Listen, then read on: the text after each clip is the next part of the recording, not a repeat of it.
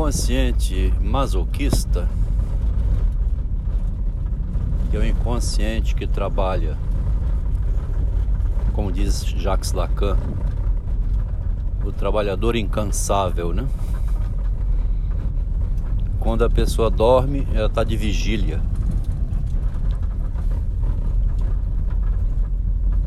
O inconsciente é o vigia do sono. Enquanto dorme, sonha, né? Trabalha sem parar.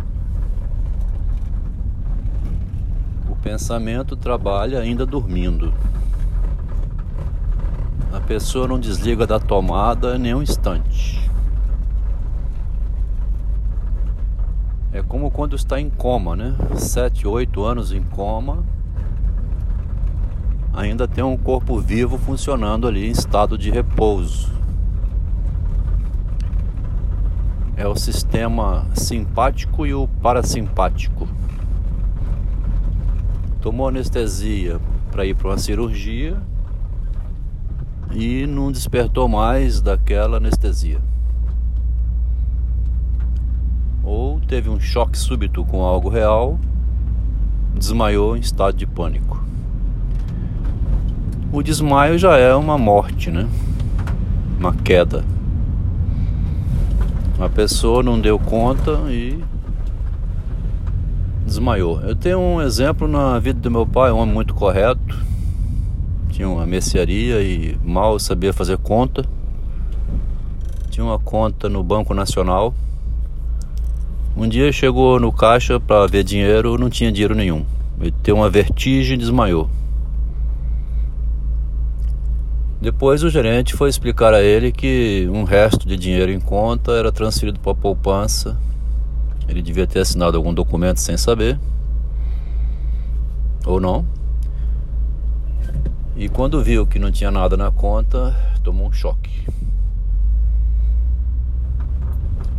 roubaram o dinheiro dele na conta corrente. Eu tinha um amigo engenheiro chamado Pradez. Trabalhava na Vale do Rio Doce. O Pradez tinha um hábito meio inacreditável. Que era ele ia no Banco do Brasil, pedia ao gerente para sacar o dinheiro todinho contava o dinheiro e depositava na mesma hora. Ele queria conferir se o banco tinha o dinheiro que ele guardava no banco. É o contrário então do que aconteceu ao meu pai, né? Ele não estava desmaiado nem era analfabeto e sabia muito bem de tudo, mas no entanto tinha que verificar o dinheiro dele. Toda essa volta toda para ilustrar o inconsciente narcísico, né? e o inconsciente masoquista.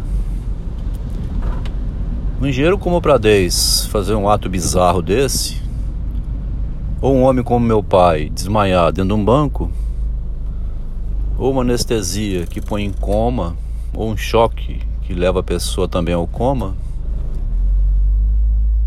é a questão cultural né, do homem. Né? Um, nenhum animal, um bezerro, uma cobra, um jabuti, um cachorro tem choque que entra em coma. Não é animal em coma. Ele não tem um inconsciente que é um trabalhador incansável, que enquanto ele dorme, está desperto, atento, preocupado com os filhos, onde que vai a conta, a demissão do emprego, aquela coisa que não dorme. O animal não é cultural, né? A cultura impõe ao animal uma divisão, animal humano, né? Uma divisão entre dois mundos. Um mundo que sabe e outro mundo que não sabe que sabe. Tem um saber e tem um saber do saber um saber em segundo grau, né?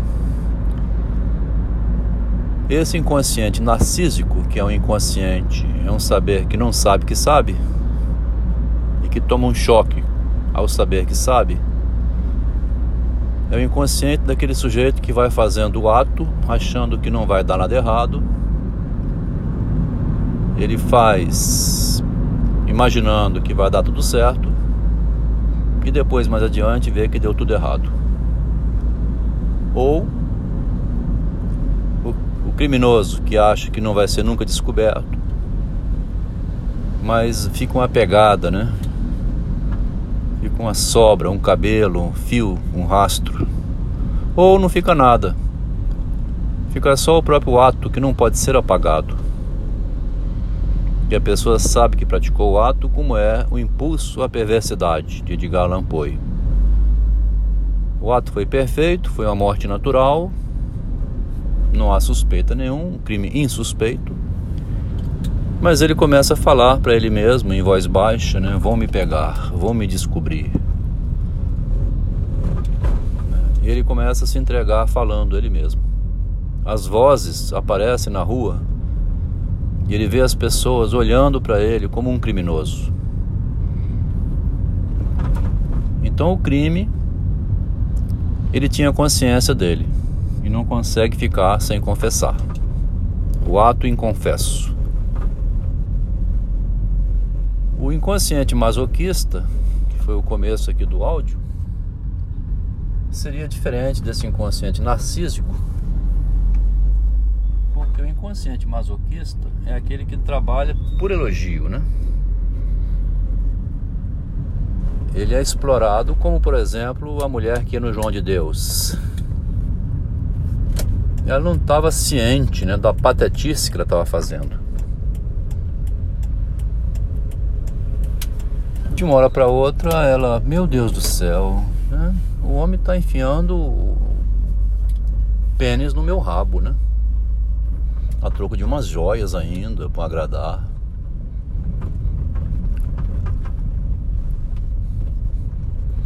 Tem também muito, né? Atualmente a feminista esperta e habilidosa, né?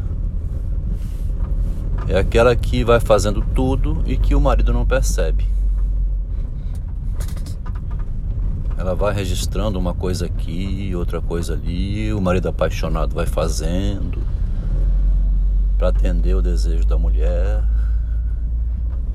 E foi o livro que Sacher Masoch escreveu. Ele era tão apaixonado pela mulher dele, pelo amor por ela, que fazia de tudo para agradá-la, né? Organizava cenas de sexo a pedido dela para levar um amigo para penetrar nela, ela olhando para ele vendo o sofrimento, a angústia ou a tortura dele, o olhar dele de que não sou eu que estou comendo minha mulher, mas pelo menos eu estou podendo assistir ela sendo penetrada. Ela goza não do orgasmo dela, mas do gozo do olhar dela sobre ele, numa situação vexatória, de penúria, né? de não ter o que fazer a não ser atender dessa maneira uma satisfação dela. Esse é o inconsciente masoquista, que ele não consegue sair desse ritual, fica nesse ritual mas depois desperta dele porque escreve o livro. O livro de Mazoc ficou perdido, né? A filosofia dele não é válida porque é considerado um homem doente. Na atualidade nós estamos vendo cada vez mais essa exploração que aparece na música de Djavan, que aparece nas músicas de Vicente Celestino, Ataúfo Alves, né? Malvada perversa, covarde, fingida. Mataste a última esperança que restava na minha vida. Dei-te tudo, tudo quanto eu tinha. Dei a sua vida, nova vida mas a sua alma é tão mesquinha que deixou no peito esta ferida. Ai meu Deus, malvada, perversa. A perversidade, então, aparece pelo verso nessa música, em que o poeta dá a volta por cima. Levanta, sacode a poeira, dá a volta por cima, reconhece a queda e não desanima. Levanta, sacode a poeira e dá a volta por cima. Ele dá essa volta por cima, pelo verso, pela poesia, por trás dele mesmo, por trás dela, que pensa que saiu vitoriosa e vai ser cantada como a miserável, a vampira, a assassina, a que levou o marido a explodir o apartamento, né? O idiota que ia lá limpar, tirar o barro, limpar todas as engrenagens, carregar a mulher para lá e para cá, no fim escutou ela dizer que ia vender o apartamento para investir no ateliê dele, dela ele, abismado, não sabendo o que fazer, ela saiu, foi morar na casa do pai, largou ele sozinho, seis meses morando no apartamento, emagreceu 20 quilos, entrou em surto, explodiu tudo e se matou. Malvada, perversa, covarde, fingida. Roubou dele a vida e ele se matou em função dela. Isso não é masoquismo, tá vendo?